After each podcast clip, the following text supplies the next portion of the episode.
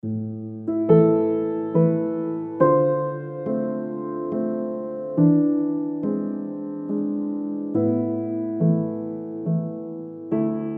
好，欢迎收听故事 FM，我是艾哲，一个收集故事的人。在这里，我们用你的声音讲述你的故事。在上一集里，我们听到了居住在台湾的印尼移工丽丽和她的台湾朋友云章张正的故事。作为一名远在他乡的打工者，丽丽想要为自己创造新的生活，永久的留在台湾。过去三十年来，已经有数十万的东南亚人到台湾工作，其中一些人成功的留在了台湾。他们被称为新住民。这些新住民当中，有一位就是来自于越南的阮氏清河。清河当年以义工的身份来到台湾，二十多年之后，他成为台南市的一名大学教授。这一集就讲述了他的故事。各位听众朋友，大家好，我叫阮氏清河，我来自越南，二十一年前。就是在二零零二年，我第一次踏入台湾的这块宝岛。那当时来台湾来工作，就是台湾人所谓的外劳。那时候的那个契约是三年，那契约结束之后，我就是嫁给台湾人，所以就留下来。然后留下来之后。我又去读大学的硕士班、博士班。那读完书之后，我就在大学里面当老师，所以现在是一个大学的那个助理教授。在台湾的人生就是经过，就是各种起起伏伏，经过很多身份的，比如是台湾所谓的外劳、外配。外籍生，然后外籍老师，甚至有一段时间，我也是在台湾，就是开店，所以我是一个外籍老板。我都很骄傲的跟大家说，在台湾的外国人、移民人有什么身份，我都经过。清河在大学的时候读的是法语专业，但毕业之后在越南找不到稳定的工作。清河以前看到过很多台湾的电视剧，听说台湾工资高很多。当时有一家机构正在招募越南人到台湾工厂工作，清河想都没想就申请了，然后就被送到了台湾。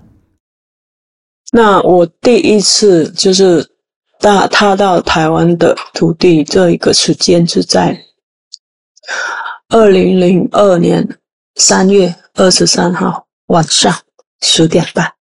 而那时候是三月，还是很冷的，还是很冷的，所以就来到宿舍。说实在，还还让我就是记得很清楚，只有一张就是单人单人的上下铺的床。那隔天才开始，就是中介公司派一个人带我们去超市，想要买什么就买什么。那。我们那时候来也完全不知道中文啊，那中介就载我们去哪里，我们就知道去哪里。然后开始就是那个看东西的那个价钱，我们觉得哇，怎么那么贵？因为大家也知道说，如果你在一个外国工那个生活的时候，你买东西，你一定要先把那个当地的钱就算成你。自己原生国的钱，然后比较看看，在你的母国买这个东西应该多少，在这里应该多少？那你觉得如果比母国的钱便宜，哦，这个很好，可以买买买。但是我们每一个都比越南贵了好多。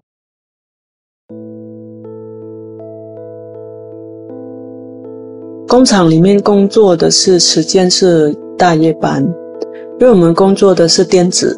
电子工，嗯，所以他们会分三班。那一般台湾人就是会在早班，那外籍劳工都是在小夜班跟大夜班。就是小夜班，他们分的是早班是早上七点十分到下午三点十分，然后三点十分到十一点十分。然后我们是十一点十分到隔着隔天的七点，那有的时候有人就会去吃饭，但是我那时候因为我们本来就没有做那种就是颠倒时间颠倒的，所以我们非常非常想睡觉，所以只要那个时间一到，就直接把机器关掉，就跑进某一个角落，就在那边睡觉，因为在工厂里面他也不会给你床让你睡啊，所以可能就是。偷偷跑进去，他们一般可能会议室的那种，还是甚至有可能就是在机器旁边的一个椅子，就是趴着就睡了，然后所以听到钟声就是就是起起来继续做，所以那样子那种时间颠倒，一就是一直来就是三年的时间，其实也没有什么好讲的吧，因为只有工作。回家回宿舍，那那时候也没有什么，就有脚踏车，也没有办法说你想要去哪里就去哪里啊。脚踏车说实在，它顶多也只能周围十公里可以走吧，你太远了你没办法。而且那时候我们工作也是，就是七七一周就工作六天了嘛，那有可能就是有时候就想要加班。因为有加班才会有钱嘛，那我们能加班就加班，那不能加班那就算了吧。因为也没有也没有地方可以去玩，诶，人生地不熟，语言也不通，所以就只好就是这样子。那再来就是讲到学习语言的，那时候还用卡带，你知道吗？就是那个 cassette 的那个，嘿，然后一听听到那个那个卡带的那个磁，那个磁带已经磨损到听啊啊，就那个声音就很奇怪，但是一直听一直听，然后听完了之后就直接就拿出来，就是跟工厂的朋友还是在白天出去买东西什么的，跟人家就是做对话的练习。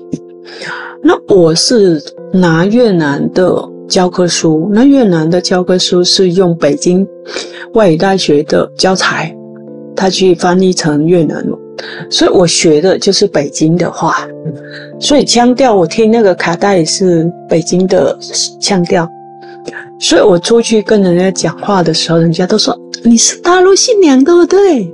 我说不是不是不是不是，我们是越南的。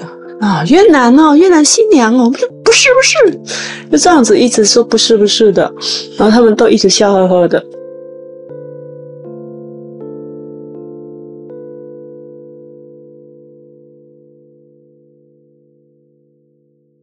在打工期间，清河认识了后来的丈夫，他是台南一家书店的老板。后来他们结婚了，作为外籍配偶，清河可以在工作合同结束之后继续留在台湾。但是清河虽然越来越深入的融入台湾社会，他也面临着当地人的歧视。那后来呢？我就是嫁嫁过来，就我结婚，我结婚，因为呃，我先生是住台南，所以结婚我就到台南，就是住在住在台南。但是那时候要找工作也是很难。第一，我是在越南的，是法文的。台南又没有发商，然后中文也还是不是很好，中文没有像现在这么这么流利的，所以最后我还是回到原本的公司，又回到高雄，就在高雄工作大概有八个月，因为后来就怀孕了，然后八个月之后就生小孩，那生小孩就自己要养要带嘛，所以就辞掉那边的。那那时候我在台南的。我先生就开一个书店，所以我就一边顾书店，又一边顾小孩。再来，那时候我来，我真正的在台湾，在台南的那个社那个社会，因为我之前都是结婚过来之后，我又回到高雄工作嘛，又回到高雄工作的那个工作又是住在那个外劳的宿舍。但是真正的在台湾，在台南就养孩子、顾书店的时候，才真正的走进台湾的社会。那时候是台湾跟越南的那个跨国婚姻最高峰的时间。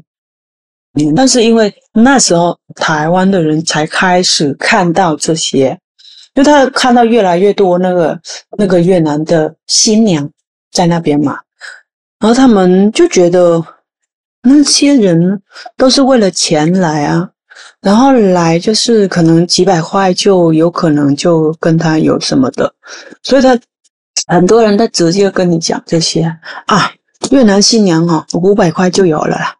那听到这个，你你如果，你如果你当做你不懂，那就你就没事。但是你懂了，那他的意思是五百块是怎么样？可以有是有什么样？所以有这样子，我就说为什么我们的越南人结个婚就被人家看不起这样子？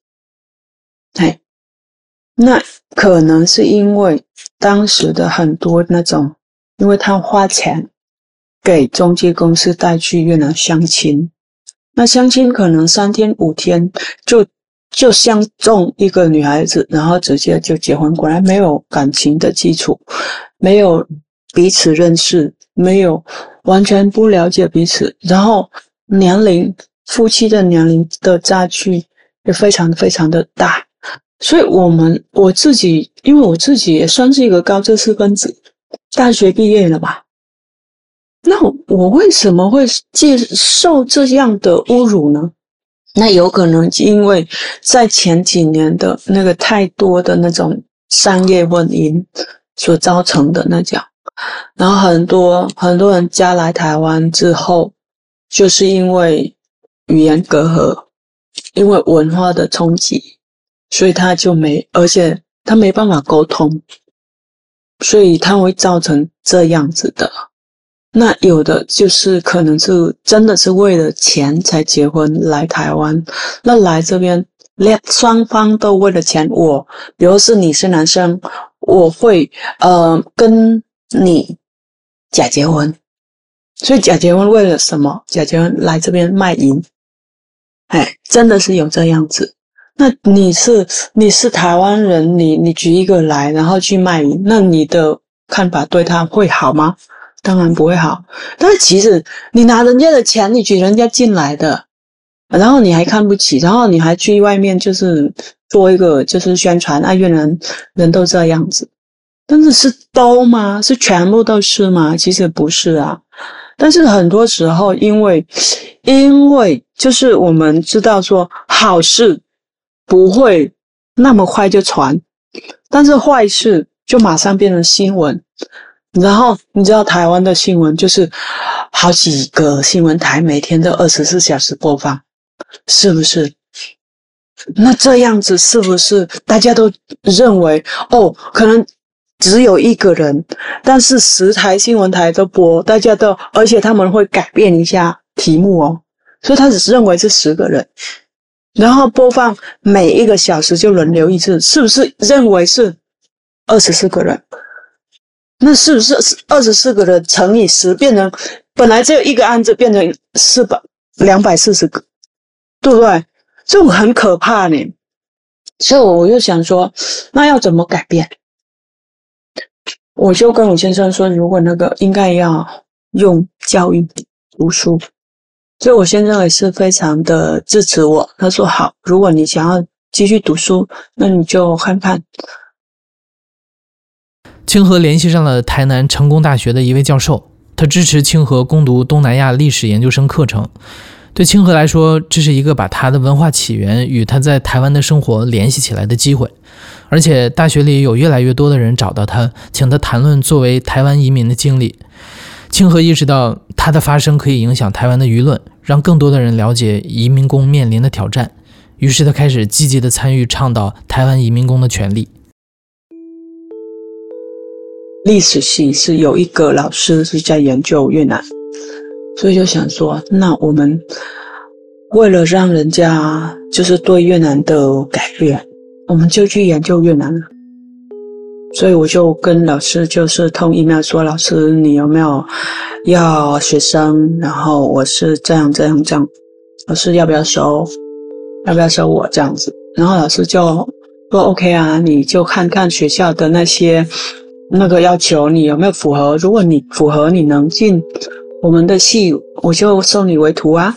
然后人家别的人别的外籍生在申请学校不用面试，但是我我那时候因为我在台湾，人家说啊你在台湾，那你来面试。然后那时候我就怀第二胎的，我顶着大肚子的，我进来面试，还手还牵了一个孩子，所以面试官就问我说：“啊，你这样孩子这样子，你怎么办？”我说：“其实我们家人就很支持我，所以到时候可能他们会照顾、帮忙照顾什么的。”这个现象在台湾非常的少，因为这个现象其实台湾的主流社会，他们都是我把你买进来的，你应该要听我的安排。我教你在家你就在家，我教你做做什么你就做什么，我教你生小孩几个你就要生。所以很多就是外籍朋友的是没有自己的主见，那所以为什么很多人就是忍？因为台湾的规定，你在这边租满三年，你才可以申请规划，然后可能五年后，就是从申请到拿到的，可能就要两年，所以就是要忍了五年，你才可以有身份证。那有身份证，你才可以变成台湾人，想要做什么就做什么，没有人在管。对，所以很多人就拿到身份证就离婚。这样子又变成另外一个呃被人家宣传的一个坏坏名，就是拿到身份证就跑，哎，所以当我在那个读书的时候，我开始有机会就是去接触到更多的人，或者是在学校也是，哎，这边有一个呃外籍新娘来求读研究所，那就开始就变成一个呃。很典型的一个一个人物，所以被常常被邀请到各个地方去做文化宣导什么什么的。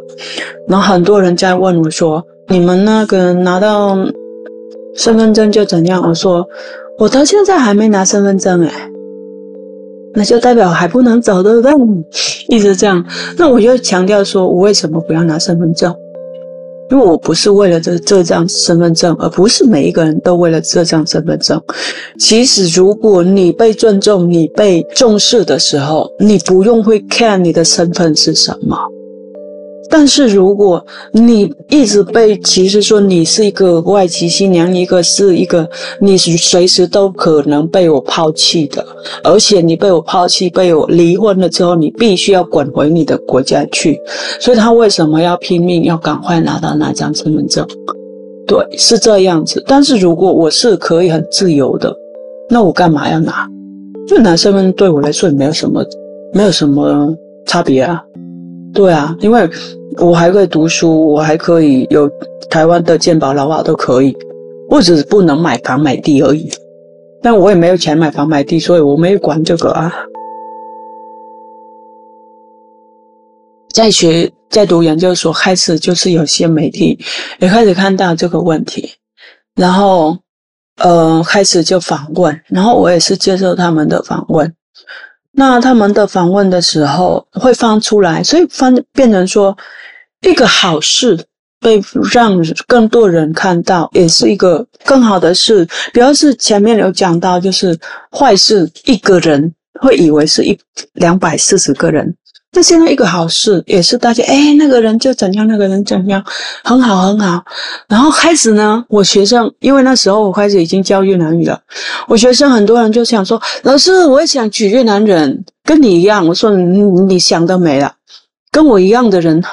没有那么多了，而且想要跟我一样，不是你一来就可以跟我一样，因为我要经过很多很多的那个努力，才可以变成那样，又不是我来就可以了。你看我来就就是从那个最基础的那个员工爬起，然后我去学，我去学校读书的时候，我的中文也是。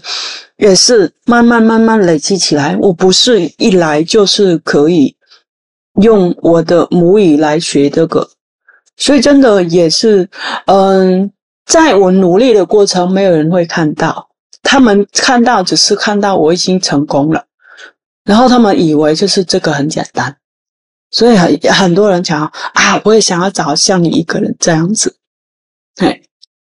但是我自己就是在我的努力的过程，我都有机会去，就是像台湾的媒体都可能会有去报道有关我的故事，然后这样子让很多在台的一样跟我一样的新住民姐妹，现在都叫新住民了，所以他们就看到，诶，他们也可以，那我可不可以？所以现在越来越多人也是开始有机会到学校去读书。他可能是有的是从可能是从国小开始补校上去，所以他们可能补校从国小、国中、高中，然后也是到大学、研究所，很多人也是这样子。所以现在的像我们这样子的人也是很多。哎，呃，当然很多人也因为说实在，读博士的这个这这条路真的很艰苦了，所以也不是很。每个人都可以跟着，所以，但是我觉得他只要到研究所这个阶段，我觉得是已经 OK 了。那再来，现在呢，他们就开始可能就开始为了自己来来来，就是参与台湾的社会，而不是像以前都是那种被被动的。在倡导义工权利的过程中，清河结识了云章和她的丈夫张正，他们两位也在上一集中发过言。他们不仅经营着一家东南亚的主题书店，来促进台湾人和居住在台湾的移民之间的文化交流，而且还努力的让主流社会接受移民。他们二位都长期目睹了台湾移工的烦恼和艰辛。台湾的外籍劳工是从一九八九年开始进来。开始那个时候，台湾的经济开始发展，所以有一些辛苦的工作，比如工地的工作、看护的工作，就越来越找不到台湾人做啊。包括渔船的工作。那一九八九年开始，政府先开放了一批，然后一九九二年，呃，另外立了一个法啊，就规定开始，因为工厂也想要外籍劳工。一开始是一九八九，是政府要盖什么一零一啊，盖高速公路啊，所以找不到工人，所以特别引进，就一千个、两千个这样引进。那后来大家发现，哎，这外籍劳工超好用的，薪水很低，而且很很耐操，就很可以很可以很努力工作吧。所以民间公司也想要，民间工厂也想要盖房子啊，要找他们那些工厂。薪水很低，找不到台湾人的要找他们来，包括渔船，呃，台湾人也开始不想做渔工，因为那个也很辛苦，所以那个时候一开始是找了很多大陆人。那对于东南亚的外籍劳工来说，那个语言是第一大问题。台湾这边引进的外籍劳工，最开始是泰国、呃菲律宾，再来越南、印尼，啊，就就这四国，我们就这四个。那语言是最大的困难啊，因为中文不太容易通。那我们也不像日本，日本引进外籍劳工是要先，他要先学会日文才能进来。台湾没有这一块，就是你就来就好了啊。那他能能不能在母国先做一些训练？有，但是在你在印尼学中文其实没有什么用。而且很多在印尼、在越南学中文，来到台湾之后，台湾除了我们现在讲的中文，大陆叫普通话之外，台湾很大一部分是讲台语的。但语言并不是台湾移工面临的唯一问题。这些移工中的许多人都过着与世隔绝的生活，平时要么是在工厂的宿舍里，要么是在雇主的家里做家庭护工。于是，云章和张正就萌生了和越南移工一起创办报纸《四方报》的想法。报纸让他们有机会谈论远离家乡的经历，并且结识其他面临同样情况的人，这也是他们当中的很多人摆脱孤独感的一种方式。台湾其实呃非常依赖就是呃外籍义工作为外籍看护，也是在照顾老人的部分。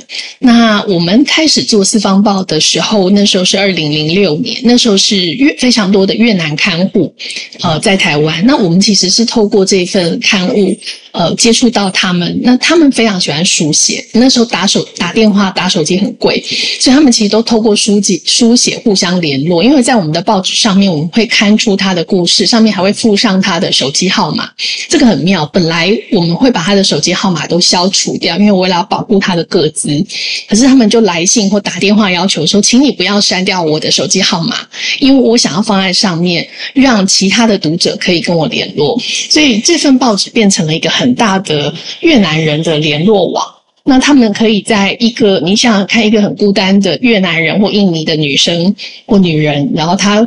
生活在全部都是台湾人的环境里，他很孤单。但他透过写信，他透过四方报，他可以跟其他的人建立连接。但我们同时就会知道很多他们的处境。云章和张正明白，并不是一个社会中的所有人都能够完全克服差异，但他们希望主流社会和义工至少能够接受彼此本来的模样，承认每个人的价值，无论他们来自哪里。台湾本来就是一个移民社会，我们要怎么样让这个社会可以让这些新鲜的意见成为台湾的重要的一部分？对，就是不用特别对他们好。就事实上，我觉得有时候那种特别的优惠或特别的放，也是另外一种正向逆向歧视。就是我觉得你很弱，所以我要对你非常好。其实很多时候新移民能力是很强的，所以如果我们可以学会一种比较平等的呃视角，是我接纳你现在跟我不一样，但。也许就是一直不一样，我还是可以接纳。我们如果可以有这样子的气度，就是可，就是也许我们会成为一个更有趣的地方。就是我知道你跟我不一样，可是我还是尊重你作为一个人的权利。那你还不会讲我的话，没有关系，就是我们可以还是可以想办法沟通，想办法理解。那个当中的过程会有一些乐趣，就算。大家都没有办法花那么多力气去理解别人，因为常常其实生活本身已经够艰难了。那我们又要求大家要很精进，要学语言，要看书，好像是另外一种要求。但是如果你真的没有这些东西，我觉得也没有关系。可是你要承认，它跟你是一样重要的。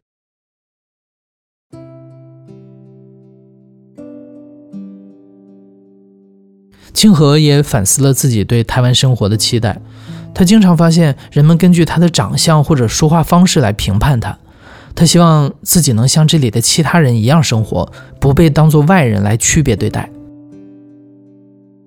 因为有时候是因为外表的关系，因为那个大家都会有一个先入为主，你应该是哪里人，所以我都跟他们说，不要把我当什么人看，你只要把我当人看就好了，这个是最公平的。那在四三十几年来的台湾开始开发、开放的时候，就是来自各地、世界各地人来到台湾，那所以台湾才叫做一个叫新住民，因为他一开始叫新移民，但是移这个词会有说移入跟移出，所以移出的人就就跟台湾无关嘛，那移入就是必须会住下来嘛。所以他最后才改成现在所用的新住民。但是我觉得，如果你把我当新住民，你可不可以把那个新拿掉？我是租民就好了。那你们有什么权利？应该我们也有权利呀。那为什么我们有一些就是权利就被剥削了？所以我觉得主流社会就是台湾，因为台湾太多元了，那太多元，但是你又在分很细，你应该不要分，反正来到台湾就是台湾人嘛，那你干嘛要分那么细呢？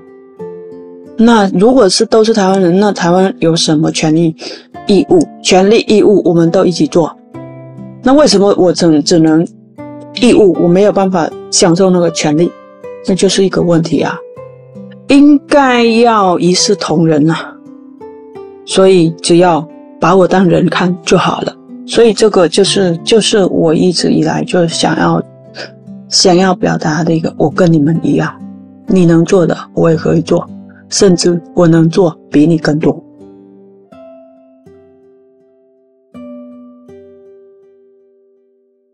你现在正在收听的是亲历者自述的声音节目《故事 FM》，我是主播艾哲。本期节目由利奥制作，由我编辑，声音设计桑泉。感谢你的收听，咱们下期再见。